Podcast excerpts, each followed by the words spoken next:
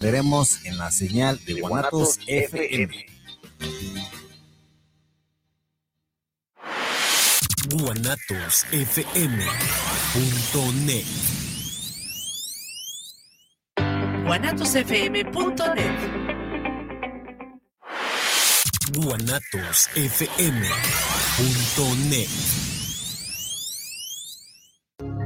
Viviendo lo Divino, un programa donde encontrarás herramientas e información para tu desarrollo personal y espiritual. Nueva emisión los miércoles a las 9 de la noche en guanatosfm.net y la fanpage de Viviendo lo Divino. guanatosfm.net guanatosfm.net guanatosfm.net. Los comentarios vertidos en este medio de comunicación son de exclusiva responsabilidad de quienes las emiten y no representan necesariamente el pensamiento ni la línea de guanatosfm.net.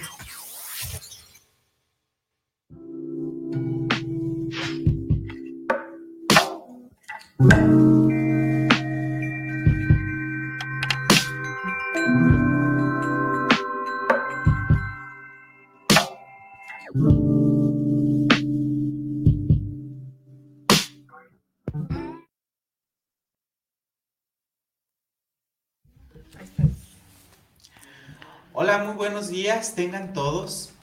Les damos la cordial bienvenida y sobre todo también darles las gracias por sintonizarnos porque ya son las 11 con 3 minutos, porque vamos entonces a empezar nuestro programa en tus zapatos.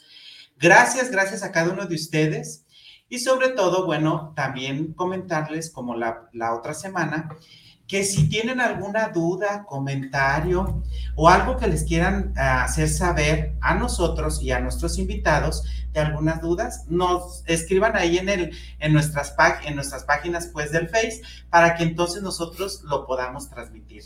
Muchas gracias, bienvenidos. Sofi, te doy hoy la cordial bienvenida. ¿Cómo estás, Sofi? Muy bien, amigo, ¿y tú? También bien. Un poco estresada, pero... Ay, sí, mucho tráfico, pero bueno. Ya estamos aquí. Sí. Pues buenos días a todos. El día de hoy eh, comenzamos el mes de febrero y pensamos en hablar, obviamente, el mes de febrero sobre el amor, ¿no? Y antes de iniciar el programa, eh, platicábamos brevemente con una persona que está aquí en la cabina y nos decía, es que el amor es la, la mentira más grande del mundo. Y entonces platicábamos rápido con él, ¿no? Y decíamos, creemos que lo que pasa es que hemos desvirtuado la palabra del amor, ¿no? Y entonces, pues tenemos este mes programas muy interesantes realmente donde hablaremos del amor y donde hablaremos del amor en las diferentes facetas, porque generalmente ubicamos el amor como el corazón rojo propio de este mes. E identificamos el amor creyendo que el amor es solamente el amor erótico o el amor de pareja, cuando en realidad podemos ver diferentes manifestaciones. Entonces, de verdad, no se pierdan este mes de programas que hemos preparado con mucho cariño y hemos invitado a personas que están relacionadas con cada uno de los temas que vamos a hablar. El día de hoy hablaremos del amor de padres. Es el primer amor que vamos a tocar en este, en este programa y tenemos o me gustaría iniciar con esa frase o con esta frase que dice, casi nadie piensa que hay que aprender acerca del amor. Y que creemos que el amor es algo que va a llegar como polvo de hada. Suertudo, ¿no? Ya te casaste, ya tienes novia. Entonces, ¿qué es el amor? ¿No? ¿Tendremos que aprender de él o es algo que llega a tu vida? Y con esto comenzamos el día de hoy. Sí, bueno, pues vamos a presentar a nuestros invitados, Sofi. Bueno, este, tengo el honor, ¿verdad?, de presentar este, a nuestros invitados, pero bueno, eh, presentaré primero, ¿verdad?, de mi mano izquierda. Este, él es Abraham Velázquez, él es diseñador este, gráfico y también tiene de maestría, maestría en desarrollo organizacional y humano Exacto. Él, entonces, gracias, gracias Abraham por estar con nosotros. No, muchas gracias a ustedes por invitarme. Un verdadero honor y un placer estar aquí acompañándolos. Muchas gracias. Gracias. Gracias, Abraham. Y yo presento a mi amiga querida, hermanita, Esther de Anda. Ella es una compañera del diplomado de tanatología, es tanatóloga, es este, enfermera y enfermera también en cuidados paliativos. Tete, bienvenida. muchísimas gracias. Este, es un honor estar aquí con ustedes este, me, me, me, vengo así como que el amor, ¿verdad? Qué chido, ¿no? Este, es una palabra que casi no la usamos y que tampoco la, la, la este, ahora sí que nos adaptamos a ella tan fácilmente, ¿no? Porque creemos que es una mentira o que en realidad no existe, pero es bellísima, ¿no? Con el amor podemos hacer muchísimas cosas, este, que al igual este, hacen ver y sentir a la persona diferente, ¿no? Y cuando la empezamos a usar de verdad, este, es un cambio total, ¿sí? El amor en todo, de neta que se ve luego, luego, los resultados y, y, y, y si de repente vemos que, que, yo de repente veo, el amor, el amor, el amor, el amor, el amor, es una mentira y que no sé qué y que no sé cuánto, pero en mis pacientitos me ha resultado mucho, ¿no? Llego y les empiezo a dar amor y se alivian. Así de fácil y de sencillo. Tienen otra carita, este, de repente despiertan y, no creen que están vivos y empiezas a darles un abrazo, eh, un agarrado de, hombro y, y un cambio total ni la pastilla, ni la medicina, ni la nutrición, ni la sangre que a veces les ponen a los, a los enfermitos en cuidados paliativos, ¿no? No resulta, sino que una palabra de amor y de, hacerlos sentir vivos y que están aquí, ¿no? Así es. Entonces, fíjense, mm, a mí me gustaría que comenzáramos eh, definiendo estas dos preguntas. ¿El amor es una sensación placentera cuya experiencia es una cuestión de azar o algo con lo que uno tropieza o de si tenemos o no tenemos suerte. ¿Qué es? No sé, de manera como muy, muy personal, revisando como muchos estudios, hay mucha, hay mucha ciencia detrás de toda esta sensación y emoción del cuerpo, los químicos que suceden que se generan en el cerebro, en el cuerpo, los hormigueos.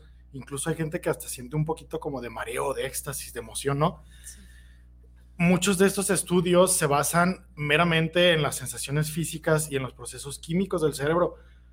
Y entonces eh, la gente empieza a creer que solamente cuando hay estas sensaciones y estas emociones y estos químicos en el cerebro es cuando existe el amor. Y entonces ponen sobre la mesa y dicen, bueno, si no tengo estas sensaciones, entonces no hay amor. De mí hacia la otra persona o de, o de la otra persona hacia mí. Si no lo siento de alguna manera expresado en mi cuerpo, entonces no es amor, ¿no? Y al mismo tiempo lo vuelven como irreal o, o, como inexistente, ¿no? Dicen, bueno, pues es tan, tan, tan, tan grande y tan poderoso como cualquier otra emoción. Simplemente son sensaciones químicas que se producen en el cuerpo y ya está. Yo diría que incluso a nivel de física cuántica ya se han hecho estudios donde precisamente se demuestra que abrazos, eh, caricias y cariños generan estas sustancias. Pero ¿qué hay detrás de, de la persona que inicia, que da ese primer paso sin antes haber recibido algo que empieza a dar estos abrazos, estas caricias, estas... Si no lo recibió antes, ¿por qué lo da? ¿Y por qué lo da a personas, por ejemplo, desconocidas? Ahí tenemos el famoso caso del doctor Patch Adams, que curaba a tantas personas con risoterapia, ¿no? Entonces, brindaba alegría y no era que las personas a las que les brindara alegría le hubieran dado algo antes, ¿no? Como para decir, bueno, ya sentí bonito yo, ya tengo los químicos y las emociones, entonces ahora déjalo regreso. Entonces, la física cuántica está estudiando qué hay más allá de estos procesos y por qué es que se pueden validar en, de manera científica, ya no solo a nivel de emociones y, química, sino a nivel energético, ¿no? Sin entrar en un campo más profundo, se, se revisan estas cosas. Tan, tan, tan se revisan como los aparatos, ¿no? Que los cargamos y reciben energía eléctrica para tener pila. Así somos las personas. Necesitamos recibir energía de alguna manera para poder funcionar. Pero ¿qué hace que estas personas que previamente no han recibido energía sean tan capaces de darla? ¿no? Así tan, tan abierta, tan fácilmente nos platicaba Esther, un abrazo y los, los renueva. Esther, ¿de dónde está sacando esa energía y esa vitalidad para darle un abrazo a alguien que no conocía? Yo siento que el amor también tú lo generas. O sea, es como la maquinita que tú estás generando. No puedes dar amor si no tienes amor.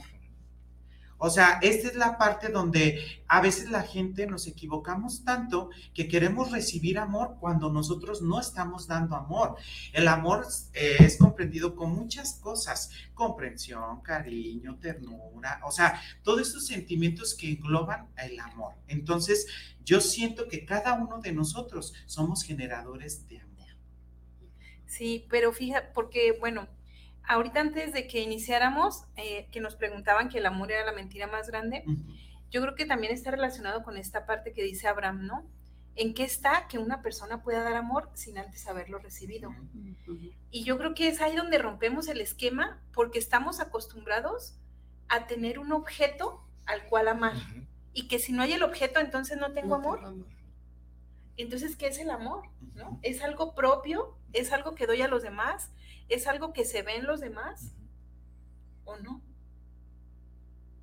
Yo, yo creo, yo creo, y, es como una cosa como muy, muy, muy clavada dentro de mí, que el amor es una decisión, no es tal cual un sentimiento. Así como decidimos eh, hacer un acto de caridad por una persona que vemos necesitada, así como decidimos hacer, darle un abrazo a alguien o hacer algo por alguien, es algo que decidimos y en esa decisión está incluido el bienestar propio, ¿no? Porque a veces pensamos que el dar es quedarse vacío, cuando realmente es lo contrario, el dar te llena más.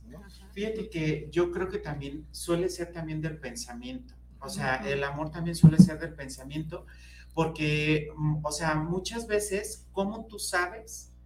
Y, y como tú dices, suele ser propio también, ¿cómo tú sabes que es amor?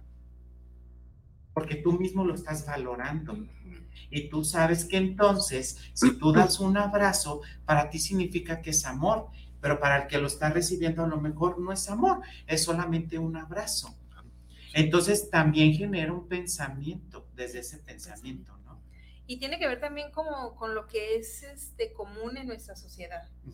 Fíjense, yo aquí rescaté como un fragmento que dice que en una cultura en la que prevalece la orientación mercantil y en la que el éxito material constituye el valor predominante, no hay en realidad motivos para sorprenderse de que las relaciones amorosas humanas sigan el mismo esquema de intercambio. O sea, yo te quiero a ti, Tete, porque está súper sexy, ¿no? Súper bonita. O yo te quiero a ti, amigo, porque traes carro y me puedes dar ride, ¿no? Pero si no, ¿no? Es de convencimiento, ¿no? Totalmente mercantilizamos una situación. Y ante este tipo de amor, creemos que lo que realmente es amor es lo que conocemos como enamoramiento.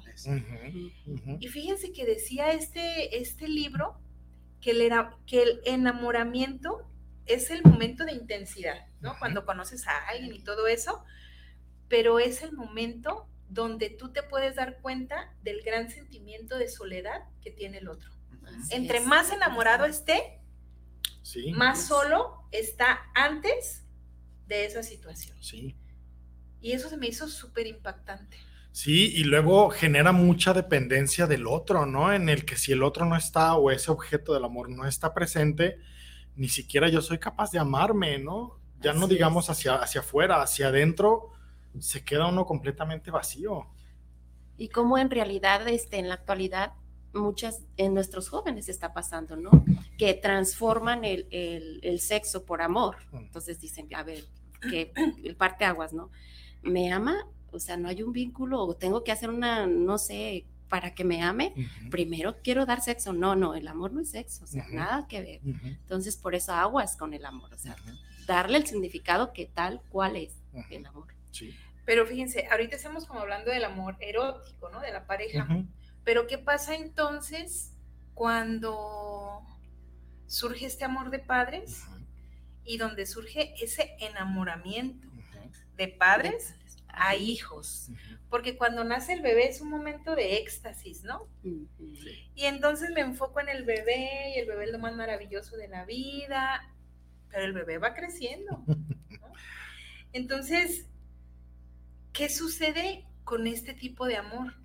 En el amor de padres, ¿hay enamoramiento también? ¿O hablamos de amor verdadero? Fíjate que, bueno, perdón. antes, antes yo quisiera como este amor, por ejemplo, no solamente existe ya cuando está el niño físico, sino que de repente hay un, un amor antes o, o durante el embarazo. Exacto.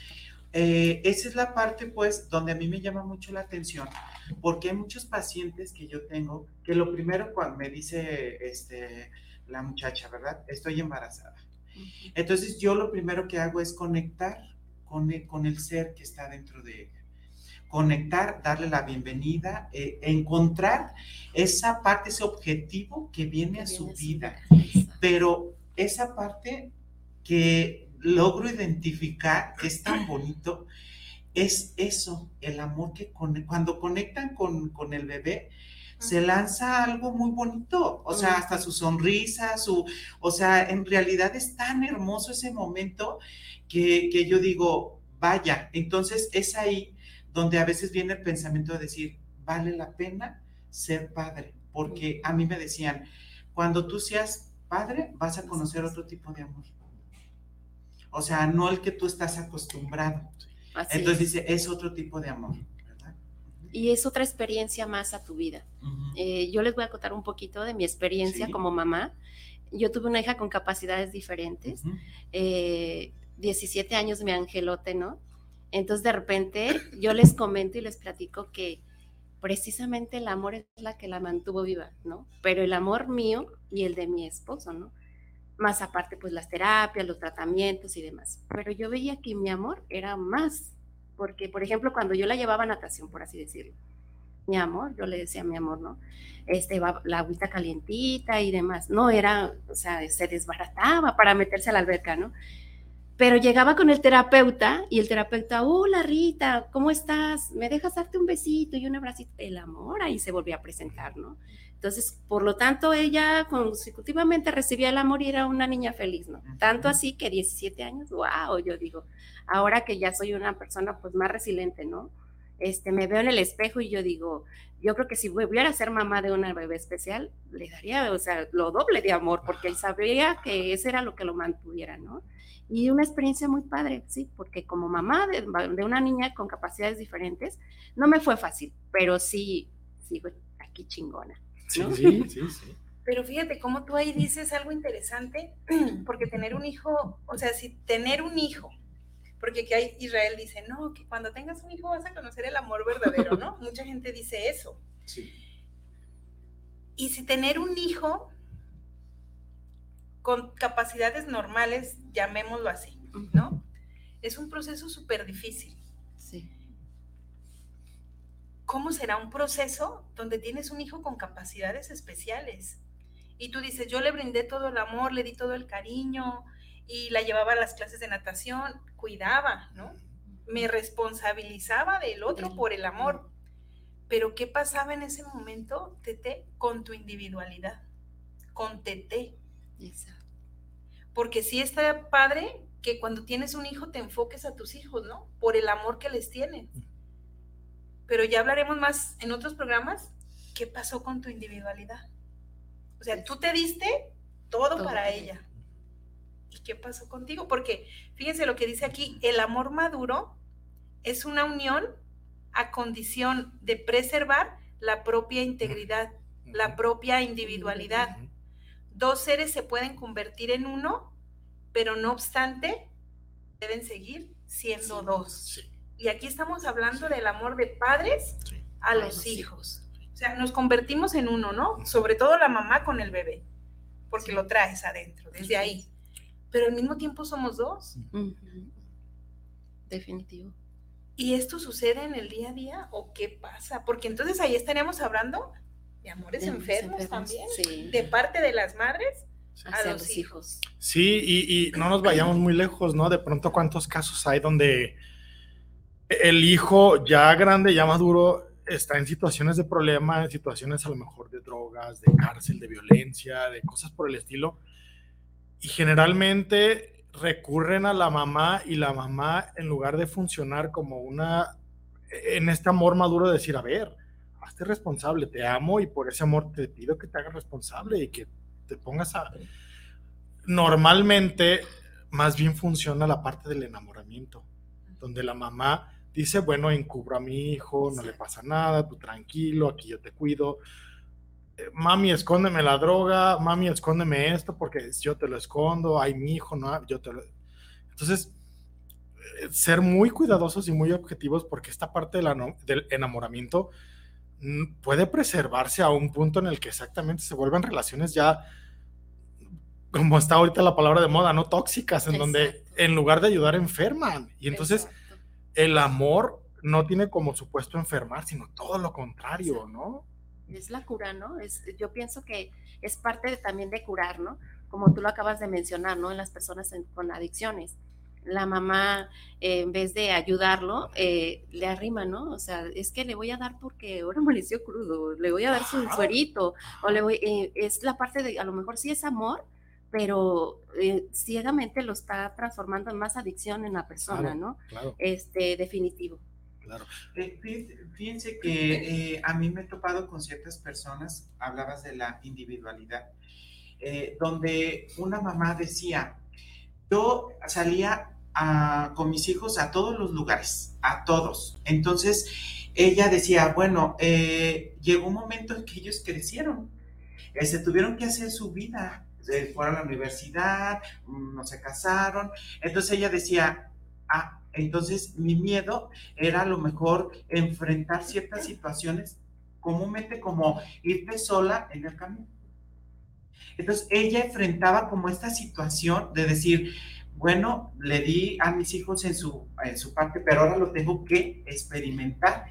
Y ella me decía con, un, con una sonrisa en, en, en, su cara, me decía, lo logré, Isra, lo logré. O sea, lo logré e irme sola porque, porque la verdad es que siempre estaba con mis hijos, ¿no? Entonces yo le decía, excelente. Y me dice, y ya, ahorita ya no me da miedo irme ya seguido.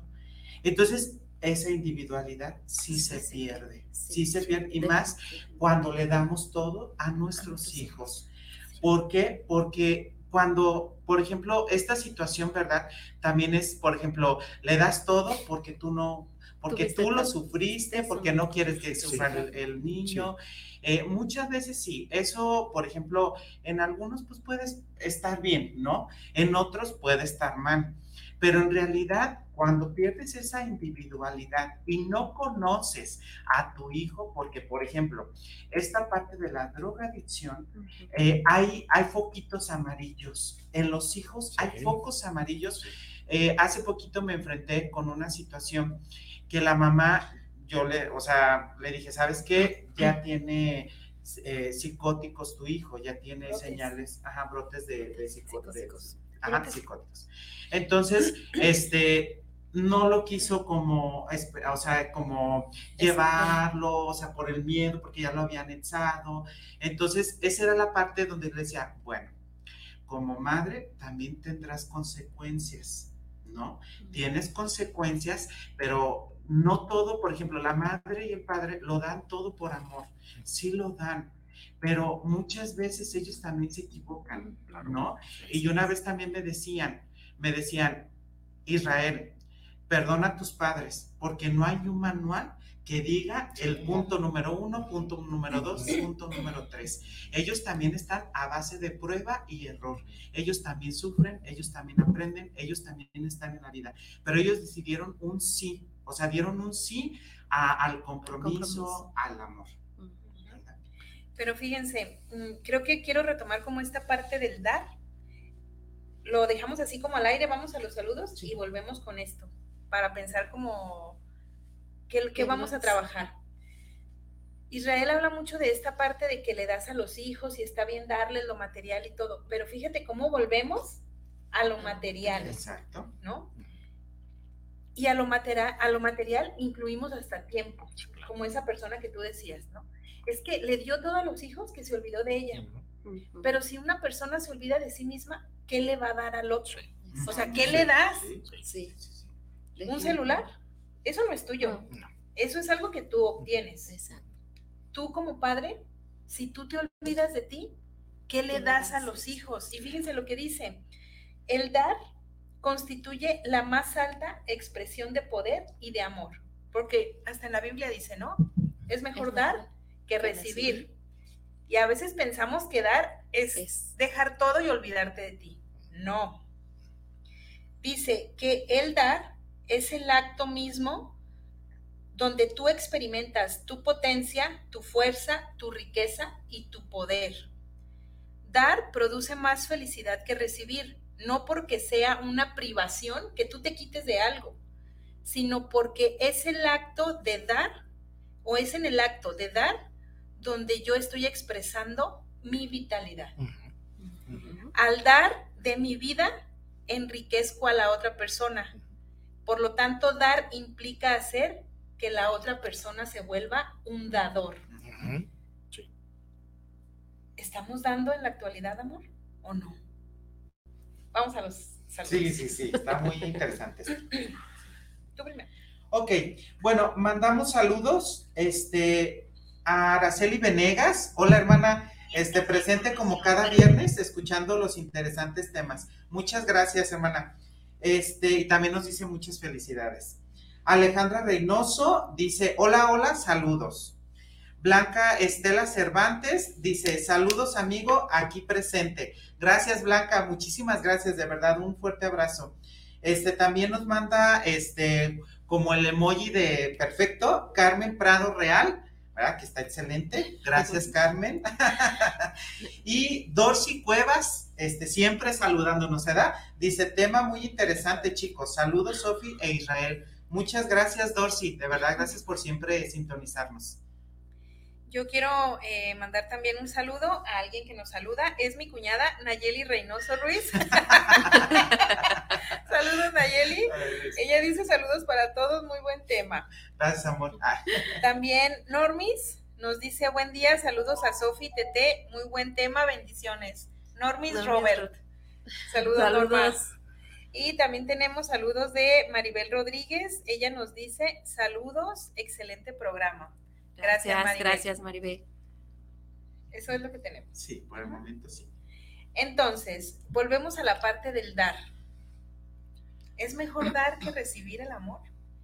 Y cuando lo doy, realmente lo doy desde esta parte donde brindo mi riqueza y donde enseño al otro a volverse un dador.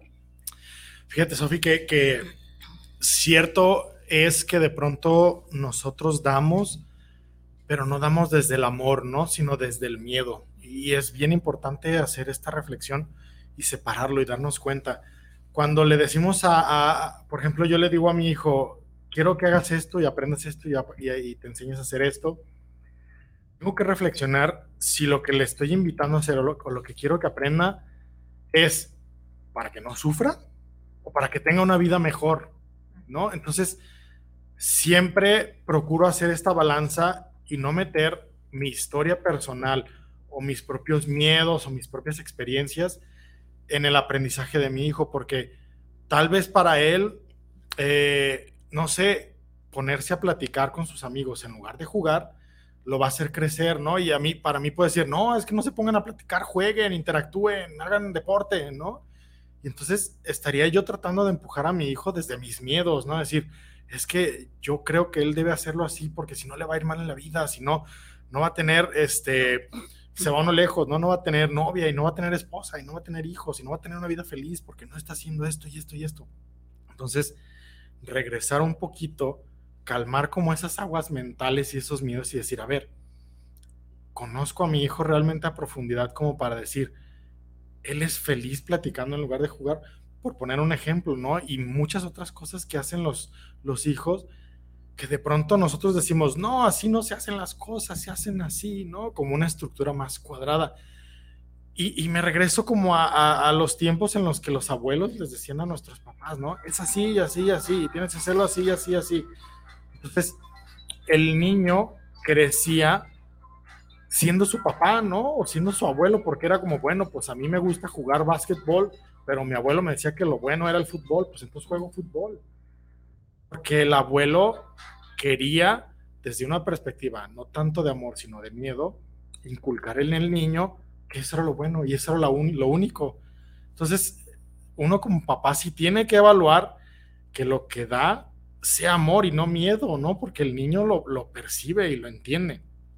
Y la otra parte, como papá, sí hay, yo creo que el, el 50 o más por ciento del tiempo lo das todo y si llega un punto en el que te quedas sin nada, porque es trabajo, familia, preocupaciones, responsabilidades, tiempo con el hijo, jugar.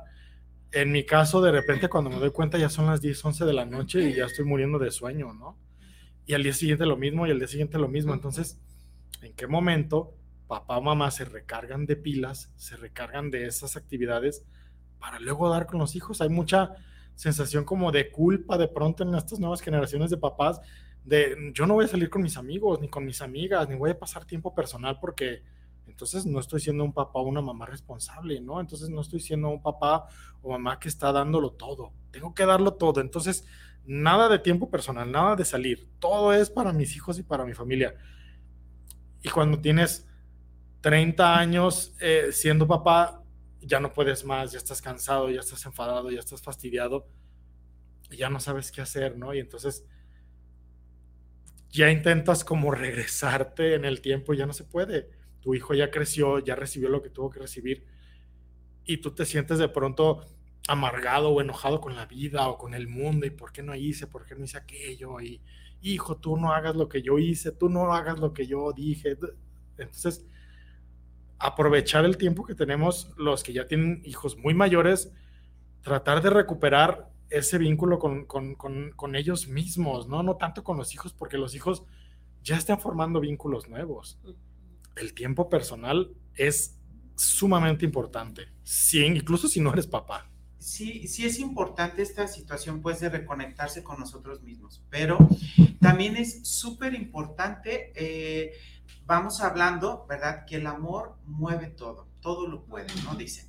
Pero entre el compromiso que tú adquieres en la vida, hay, me, he tocado, me ha tocado este, padres y madres igual porque están trabajando, porque tienen ciertas, ciertas este, actividades para, para darle amor, ¿no? Para, que, para tenerlo indispensable en la vida, una casa, comida, lo que sea, ¿no? A sus hijos. Pero lamentablemente la educación es algo bien importante en los padres. No es ajeno al amor, ¿eh? La educación también es parte de esta situación. ¿Por qué? Porque me ha tocado que a veces los padres eh, enlazan, o sea, como a los abuelos o a los que los cuidan, o sea, como la responsabilidad de educarlos. Y es una responsabilidad, hablamos de verdad, la responsabilidad en, grandes, eh, en mayúscula, ¿verdad? De educar a nuestros hijos. El amor también es base en la educación, que en cómo lo estamos educando. Um, eh, decía Abraham, o sea, yo, yo voy a saber y conocer a mi hijo, pero ¿cómo vas a ser feliz o cómo te puedes, cómo puedes darte cuenta que estás haciéndolo bien? Las cosas se te van a estar dando fáciles. O sea, lo que tú tengas que hacer, conocerte a ti mismo, si es tu debido momento de presentarte solo, o sea, como ir a tomarte un café solo, ir al cine, ir, es todo su momento. No estamos hablando que todo el tiempo tienes que tomar un café, que todo el tiempo tienes que irte a la plaza, sino que tienes que eh, equilibrar esta parte de tu responsabilidad. Así es. En la actualidad vemos también este cómo nos comió la tecnología, ¿no? También igual a, este, a nuestros hijos. A, mí me tocó un pacientito en cuidados paliativos que me decía, es que yo veo a mi nana el teléfono, yo veo a mi nana, o sea, para él era su nana, ¿no? Porque así me lo pedía, es que pásame mi nana. Y, y me, podía, me puso a reflexionar tanto que después platiqué con la mamá. Le pregunté que qué de calidad de tiempo le daba a su hijo, ¿no? Y platicaba que todo el tiempo trabajaba, que no tenía tiempo y demás, ¿no? Entonces le digo, entonces ¿a qué horas lo miras? ¿A qué horas estás con él? O sea, date un espacio. Y el mismo niño me platicó. Dice, yo platico con la cuchara. Entonces yo le digo, ¿cómo que con la cuchara? A ver, enséñame. O sea, yo le decía, enseño a platicar con la cuchara, ¿no? Es que es la única que me escucha. Y me quiere porque cada cuando yo como, la siento suave. O sea, ya, ya se estaba otro trastorno. O sea, ahí es donde nos damos cuenta que en, en realidad el amor. ¿Dónde está el amor de la mamá? ¿Dónde está el amor del papá, no? Tenía todo. El niño no le hacía falta nada en lo físico. su recámara muy bonita, no iban a las plazas como tú lo acabas de mencionar, ¿no? Pero definitivo el amor. ¿Dónde nos queda? ¿no? Es una responsabilidad también, ¿sí? Desde, hablábamos desde el embarazo. Él me decía, yo recuerdo, fíjense, como si en lo neonato, o sea, yo veo, yo recuerdo una canción, pero no me acuerdo de la letra. lo que le hacía sentir. Lo que le hacía sentir en el momento, ¿no? Y definitivo el amor le hacía falta. ¿no? Cuando yo llego a su vida, me decía, ¿no quieres ser mi mamá? Entonces, porque le dábamos el amor, ¿no? Pero no el amor verdadero que él necesitaba como realidad. Porque ya cuando yo me iba, él se angustiaba hay algo importante, o sea, esa es la parte, pues también hablamos del amor hacia el padre, hacia el hijo. Pero voy a topar un, temita así chiquito, que es cuando el hijo también da amor a los padres. Esa es la parte donde dice que no sé qué, qué sé yo, que me, me, me recobró esas energías. Por ejemplo, me decía un paciente, me decía, yo siento que he sido, no he sido un padre bueno pero de repente, por ejemplo, castigo a mi hijo, dice, castigo y, de, y sabe que estoy enojado, ¿no? Estamos hablando, pues vamos a hablar de otros, eh, se descienden muchos subtemas, pero él me decía, este, sabe que estaba enojado y de repente estaba en la cama, me volteaba a ver y me daba un besito y se fue. Y me dio un besito, pero él siguió castigado. O sea, no me dijo, él no fue como, como ese chantaje, ¿no? Sino siguió castigado. O sea, nomás me dijo, y esas son las, las ganas que me dan para salir adelante. O sea, el ver a mi hijo, eh, el, esa parte pues que decíamos, ¿no? O sea, pareciera que la responsabilidad siempre es de los papás, cuando en realidad también, es una reciprocidad. Exacto. Es que es esta parte del dar. Cuando tú realmente das lo tuyo, tu energía, tus fortalezas, tus habilidades a tus hijos, los estás enseñando a que ellos también den. Sí. Y por consiguiente, ¿a quién le van a dar primero? A los padres. Entonces, fíjense lo que dice aquí, que el amor presupone el logro de una orientación predominantemente productiva, en la que una persona ha superado la dependencia, la omnipotencia narcisista, el deseo de explotar a los demás o de acumular, y ha adquirido fe en sus propios poderes humanos y coraje para confiar en sus capacidades para alcanzar el logro de sus objetivos. Y ella decía, ¿no? O sea, mamás que ni los pegan o mamás que no los dejan ni respirar. Porque entonces ahí desarrollamos nuestra personalidad narcisista y que creemos que sin nosotros nuestros hijos no sirven para nada. Porque por eso los sobreprotegemos. Porque indirectamente le estamos mandando el mensaje al hijo de, eres un inservible y si yo no estoy, tú no sirves para nada tu omnipotencia narcisista a todo lo que da. Papá. Sí, y, esta parte de, recibir amor y, de saber darle el espacio al hijo como papá es complicado, es difícil, porque entran en, juego muchas emociones de, que tienen que ver meramente justamente con la seguridad propia, ¿no? decir, bueno, yo le doy a mi hijo su espacio y su libertad de que haga se subió a la mesa, no te subas, te vas a caer. Pero no ir corriendo como desesperado y bajarlo y porque se va a caer. O sea, él tendrá que ir dando pasos y es inevitable que se raspe, que se golpee, que llore, que le salga sangre, porque está experimentando la vida. Entonces uno como papá le entra como de pronto un miedo de decir, aquí lo tengo abrazadito y en una burbuja, ¿no? Para que no me le pase nada. Pero es curioso, mientras más libertad le das al niño con esa confianza y con ese amor de, adelante, tú puedes, lo haces bien. Es que no puedes, que no, sí puedes. Mira, yo te acompaño, pero tú hazlo. Yo no lo voy a hacer por ti, tú hazlo, pero te acompaño. La próxima vez tú lo haces solo. Entonces el niño cuando se siente con esa confianza, es mucho más fácil que él pueda dar ese amor y se nota inmediatamente cuando él está agradecido, por ejemplo, mi chamaquillo tiene siete años, cuando él está agradecido con nosotros, va y nos abraza y nos da un beso.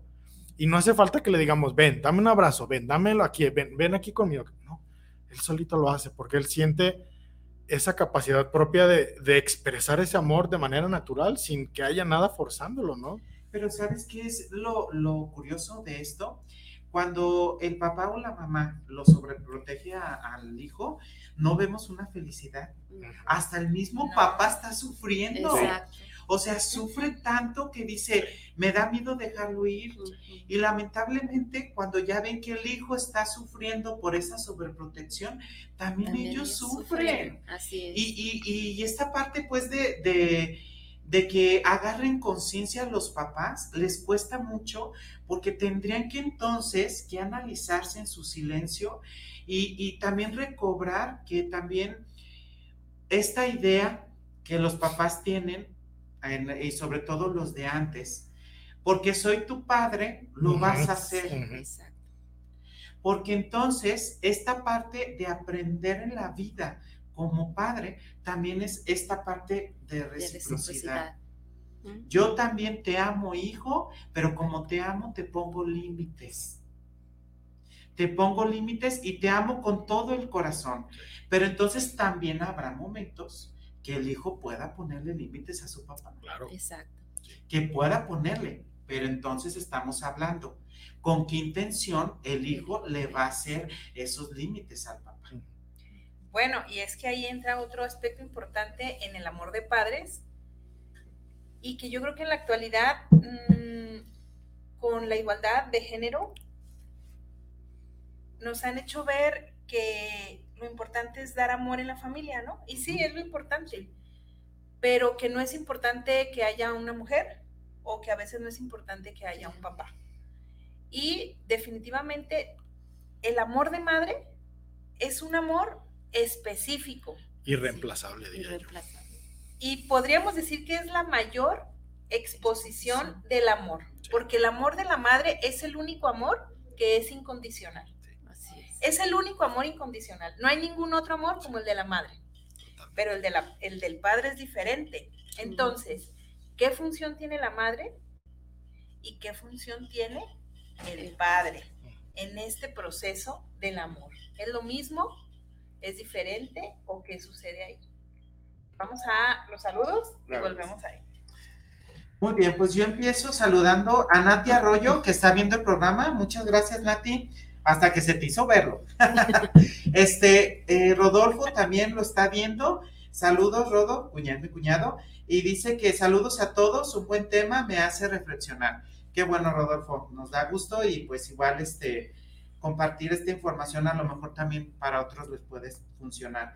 Eh, también eh, le saludo también a mi hermano Alejandro Nelas, que lo está viendo. Bueno, la familia presente. ¿Qué más? Ah, no es cierto. Muy bien. Eh, aquí también tenemos saludos. Eh, nos dice mi cuñada Nayeli Reynoso. El amor para mí es la forma de crecer emocional, espiritual y físicamente más dura y grata de la misma vida. Permitirte ver la naturaleza de cada uno forma parte del amor. Así es, Nayeli. Hay que crecer primero, ¿no? Olga de Anda nos dice, muy bien, Tete. Hermanita, Saludos. Tete. Saludos a a, la mi, her- audiencia. saludos a mi hermanita, a la familia Peña y a toda mi familia que estábamos todos bien. Ay, ¿a toda poco, la Tete? banda. A toda la banda. Eh, Liviero, Liviero Ornelas Lupercio nos dice, saludos, muy interesante el Es mi programa. prima. Saludos. Gracias, Liviero. Este, también, bueno, vamos a mandar saludos a Isabel Vélez. Saludos para el programa, para En tus zapatos. Saludos a cada uno de los presentes en el programa, aquí escuchando su grato espacio. Dice Carolina Gudiño, saludos para el programa En tus zapatos. Saludos para los conductores. Gracias, muchas gracias, Carolina. Valentín García también dice, nos manda saludos para el programa. También dice saludos para En tus zapatos. Es muy agradable su programa con los invitados especiales y escuchando los testimonios. Muchas gracias, Valentín. También Joel Navarro, saludos, dice que nos manda saludos y lanza una pregunta que me gustaría que brevemente la, o sea, la contestemos. ¿Qué pasa cuando no hay buena comunicación con los hijos por heridas de la infancia? Pues yo creo que aquí algo importante es que tú tienes que trabajar tus heridas. definitivamente. Trabájalas. Tienes que ir a terapia, tienes que buscar ayuda y tienes que sanar tú primero para poder empezar a mejorar algo en tu entorno. Por ahí yo, yo escuchaba una vez una frase que decía que pedir ayuda no es de cobardes, sino de valientes, porque es todo lo contrario, es tu deseo de seguir adelante. y mira, fíjate que ir a terapia es como estar aquí. Exacto. es algo muy cómodo, ¿eh? la verdad no, va a pasar nada. Sí, no pasa nada. Y si vas conmigo, más cómodo. también tengo un saludo, bueno, el último. Dice, hola, saludos a Israel y Jefté, Sandra Cantero de la Prepa. ¡Bravo! hola, Sandra, qué gusto. Saludos. Muy bien, seguimos. Entonces, ¿es el mismo amor el de la madre que el del padre? ¿Nos lleva a las mismas funciones? ¿O qué pasa ahí? ¿Cuál es primero? ¿El huevo o la gallina? pues fíjate que es, yo, definitivamente es el de la mamá porque pues en, primera instancia somos los que estamos primero con los hijos, ¿no? En primer contacto, desde nuestro embarazo y demás, ¿no? Claro que tiene una buena función el papá, ¿no? Pero cuál importante en la actualidad vemos cuántas mamás que no, solteras, que no tienen el esposo, ¿no? O igual también los papás, porque ya si se fijan, ya también los hay papás luchones, ¿no? Por así decirlo. Entonces el amor, ¿no? Eh, yo tengo varios amigos que tienen sus hijos y, y, ellos me comentaban, yo una vez le pregunté, pero ¿cómo le haces? O sea, trabajo y tus hijos. Decía, el amor. El amor que yo les doy y que les he perseverado es el que nos ha juntos. Ahorita ya mi hija está embarazada, ya se casó, yo ya tengo mis nietos. ¿Y la esposa? ¿Dónde está? ¿Les dio amor? O sea, ahí ya lo dudamos, ¿no? A ver, está en primera instancia, pero ya en la actualidad ya, ya no. sí. Entonces vemos también esa, esa faceta de, que el amor sí es de la mamá, pero ya ahorita ya en la actualidad como que se divide, pero sigue siendo igual, ¿no? O sea, yo digo que sí, aunque la mamá esté dividida, pues la mamá lo tuvo y la mamá lo trajo con él. Definitivamente es en primera instancia. Sí. Eh, yo a mí siempre me gusta decirles a mis pacientes la naturaleza de las cosas o cómo la sociedad a veces este, radica en ciertos eh, conceptos, ¿verdad? Por ejemplo, el padre en la actualidad es el que regaña. El padre es como esta parte, ¿no? De eh, la madre es la que, la que apapacha, la que no llores, hijo, te caíste. Pero ¿qué dice la madre cuando, cuando hace algo mal este niño? Deja que llegue tu padre para que te regañe. ¿No? Entonces, hay roles este, en la sociedad muy marcados. Pero entonces, aquí yo hago este, una reflexión a partir de estos roles, ¿dónde los hago con amor? porque efectivamente podría ser una mamá soltera, pero lamentablemente falta en algunas veces, no digo en todas, ¿verdad? Y que muchas han hecho muy, muy buen papel, eh, así como solteros, pero sí hace falta esta parte del papá. Yo siento que entonces es un complemento. Yo le invito a todos, a todos los que son padres, ¿verdad? Y a los que van a ser próximamente, los padres son los pilares fuertes en la familia. Cuando no hay una comunicación, un amor entre ellos, o sea, ¿qué hago? comunicación es comprensión, amabilidad, amor entre también en la pareja. También entonces, eh, esto también se ve reflejado en los hijos. Así es. Entonces yo digo que este, este amor debe de ser equilibrado y equilibrado. Mamá tiene la autoridad como lo tiene papá. Él, también papá tiene dar, también puede darme amor como mamá, pero es de diferente manera. Claro. ¿Sí? Así es.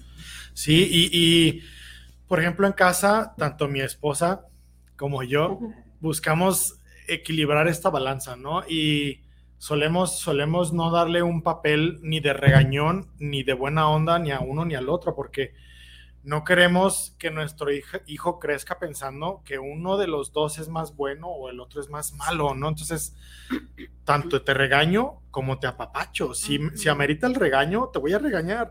¿Por qué? Porque quiero que entiendas por qué está pasando eso, ¿no? De repente no es como que, órale, chanclazo y váyase para allá.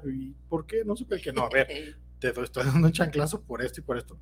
Pero cuando lo haces bien, cuando funciona, cuando te doy apapacho, incluso cuando sé que lo necesitas y que es prácticamente todo el tiempo, ¿no? No es nada más como, hiciste bien la tarea, te abrazo. Hiciste, sacaste 10, te abrazo. Y si no, no. No, es todo el tiempo, porque todo el tiempo necesita amor mi hijo, ¿no? Está creciendo, está aprendiendo a, a llenarse de amor. Entonces mi esposa y yo procuramos ser como balanceados. Y de manera natural e instintiva, tienen que estar los dos presentes. Digo de manera natural porque una mamá no puede tener hijos sin la presencia de, una, de un acto físico del papá, y no me refiero nada más en la sexualidad, sabemos que hay inseminación artificial, pero necesita haber algo del padre para que la madre pueda quedar embarazada, no hay de otra, ¿no? Y, y de manera instintiva, porque el niño siempre va a necesitar un equilibrio, porque si es un varón, necesita ver ejemplos varones, así como llenarse de, de, del conocimiento de la sabiduría materna, también del conocimiento y sabiduría paterno, ¿no? Creo que tienen que estar los dos sí o sí. Por situaciones de la vida hay abandonos, hay fallecimientos, cosas así que, que, hacen que el panorama sea totalmente distinto para el niño. Pero invariablemente, y fíjense en las familias que funcionan así, el niño siempre va a buscar una figura paterna, un tío, un abuelo, un amigo, el amigo de la mamá soltera, alguien con quien vincularse como, como hombre, ¿no? Entonces, es a, donde, a, lo que me refiero con de manera natural, o sea, el niño va a buscar un vínculo que, que se relacione con él. Pero yo, por ejemplo, lanzo un, un, una pregunta a ustedes y también a, a Sofi. Cuando ya los hijos están grandes, cuando ya los hijos este, quieren depender del papá, o sea, que no quieren dar su siguiente paso, me ha tocado que hay padres que ya dicen, ya quiero que se vaya, o sea, ya quiero, que, se, independice. Y estamos hablando entonces, entonces estamos hablando que entonces hay cómo podemos dar amor para que el hijo dé el siguiente paso. ¿Cómo podemos hacerlo? Fíjate, es que aquí volvemos otra vez a esta parte, ¿no? Creo que como padres y como sociedad debemos identificar cuál es nuestra función en el amor paterno y paterno. Porque si pretendemos enseñar a nuestro hijo de 30 años esto, olvídenlo, ¿no? O sea, menos lo vas a sacar. Pero si estamos hablando del amor materno, una de las finalidades del amor materno es lograr que mi hijo trascienda. ¿A qué me refiero con esto? A que él pueda crear entre esto su propia vida. Elsa es la función del amor materno que el hijo pueda crear su propia vida, que el hijo se pueda separar de la madre, porque la madre es el primer vínculo que tiene el niño. Entonces yo como mamá, esa es mi función, enseñarle a él a separarse. Y la función del amor paterno, fíjense qué maravilloso esto. Dice, el amor del padre representa el mundo del pensamiento, de las cosas hechas por el hombre, de la ley y el orden, de la disciplina, los viajes y la aventura. El Padre es quien muestra el camino hacia el mundo. La función del Padre es enseñarle, guiarlo en la solución de problemas. El amor paterno debe regirse por principios y expectativas. Ayuda a, desarrollar la competencia y permite la autonomía. Entonces, si tu hijo de 30 años sigue en casa, papá, te toca a ti. Porque no le enseñaste. No le enseñaste a tener expectativas, no le enseñaste a tener planes, no le enseñaste a ir más allá. Y a lo mejor se oye rudo, ¿no? Que papá, tú tienes la culpa, ¿no? Pues sí tienes la culpa. Sí. Porque en nuestra cultura mexicana, los padres creen que no forman parte de la educación. Creen que solamente son proveedores. Y aquí está la función. O sea, la mamá, su función es que el hijo pueda crear, ¿no? Se pueda separar. La función de la mamá es cobijar y atender sus necesidades primarias al momento de nacer. también mamá, si tu hijo sigue en casa porque tú nunca lo dejaste irse ni a la secundaria solo, mamá, pues no le diste la oportunidad de trascender. Y entonces ahí tenemos problemáticas en personalidades adultas, porque los padres no aceptamos cuál era nuestra función en el amor como padres. Y en definitivo es la, la sobreprotección, si se fijan, ¿no? En los Sí, hijos. O el abandono. El abandono. Yo este, también tuve otro paciente que adicto, ¿no? Decía que la mamá y el papá se habían separado cuando él tenía ocho años. Pero durante el uno al ocho le compraban de todo, ¿no? Que la moto. A los ocho años una moto. para un niño. Le compraron un carrito, dicen que de esos viejitos, y que para cuidarlo se dormía fuera de su casa, ¿no? ¿Qué hicieron con ese hijo entonces? Ahora ya un, un adicto de cuarenta y tantos años, este, ya no puedo, ¿qué hago? Es que lo voy a volver a encerrar, porque yo creo que ahí lo van a ayudar, ¿sí? Entonces, definitivamente creaste un mal hijo, desde el principio, como decía Sofía, ¿no? Este, la sobreprotección, el que no lo guíe adecuadamente, este, quizás no con mis enseñanzas, ni nacimos enseñados, ni tampoco nos dieron un, un, este, Manual. manual, ¿no? Definitivo, ¿no? Pero sí había mucha tela de donde contar- de cortar. Sí. Y definitivamente hay todavía. Y ahora más. Sí. Con estos medios. ya Para ir cerrando un poquitito ya con, con el tema, ¿verdad? O sea, vamos dando entonces, no sé, Sofi, ¿qué te parece? Como las conclusiones este, ante ese tema. Este, a ver, Pues yo concluyo con que nos demos la oportunidad de aprender. Yo creo que no, como padres no tenemos un manual, pero sí hay muchos libros, tenemos internet, podemos acceder a información. Y les voy a recomendar este libro, que es de donde estamos sacando los temas. Es un libro que se escribió en 1956 y que podrán ver eh, la importancia de estos conceptos de este psiquiatra, psicólogo social, a lo que está pasando en nuestra vida cotidiana, ¿no? Y cómo cada día vemos más problemáticas de personalidad en los hijos, en las personas, porque a veces los padres nos enfocamos en dar amor en lo material. Sí. Lean este libro, Eric Fromm, El arte de amar. bien. Este, bueno, Tete, ah, ¿con qué quieres? Pues yo concluyo en que verdaderamente busquen ayuda. O sea, la ayuda hay, ahorita definitivamente hay ser un 800 en- Para todo. para todo. Pero sí, de verdad, este DIF, hay muchísimos lugares donde hay psicología, donde mis compañeros también igual este, pueden darles ayuda y, y la verdad, este, no se priven, no se priven, ni tengan miedo, no pasa nada, es bien chido liberarse. Gracias. Gracias. Eh, yo nada más concluiría pues con que hay que quitar un poquito el velo del misticismo que hay en esto de las nuevas generaciones donde se cree que los niños deben tomar las decisiones porque son seres libres, independientes. Yo digo que, que no en el sentido de que uno como papá siempre va a tener la responsabilidad, pero también la autoridad de guiar a, a nuestros hijos, ¿no? Entonces llegará un punto en el que ellos tomen sus decisiones, pero mientras estén pequeños, mientras estén desarrollando su vida, hay que ser figuras presentes, tanto de amor como de autoridad, que no se nos escape eso de las manos por este pensamiento nuevo de que los niños ahora tienen que tomar sus propias decisiones y que arranquen cuando quieran. No hay que confundirnos, hay que despejar toda esta neblina que nos variando actualmente. ¿no? Muy bien, y bueno, yo concluyo con la reconstrucción constante. O sea, reconstruirnos como papá, como hijo, es bueno. No siempre son las mismas situaciones y siempre podemos este, actualizarnos con amor.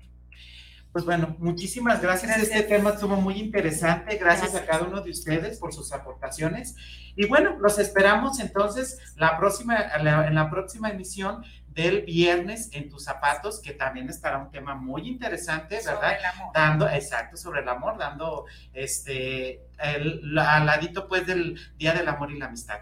Muchísimas gracias a todos, gracias, les mando un fuerte abrazo y los esperamos el próximo viernes a las A las 11. 11. Muchas gracias, bonito día.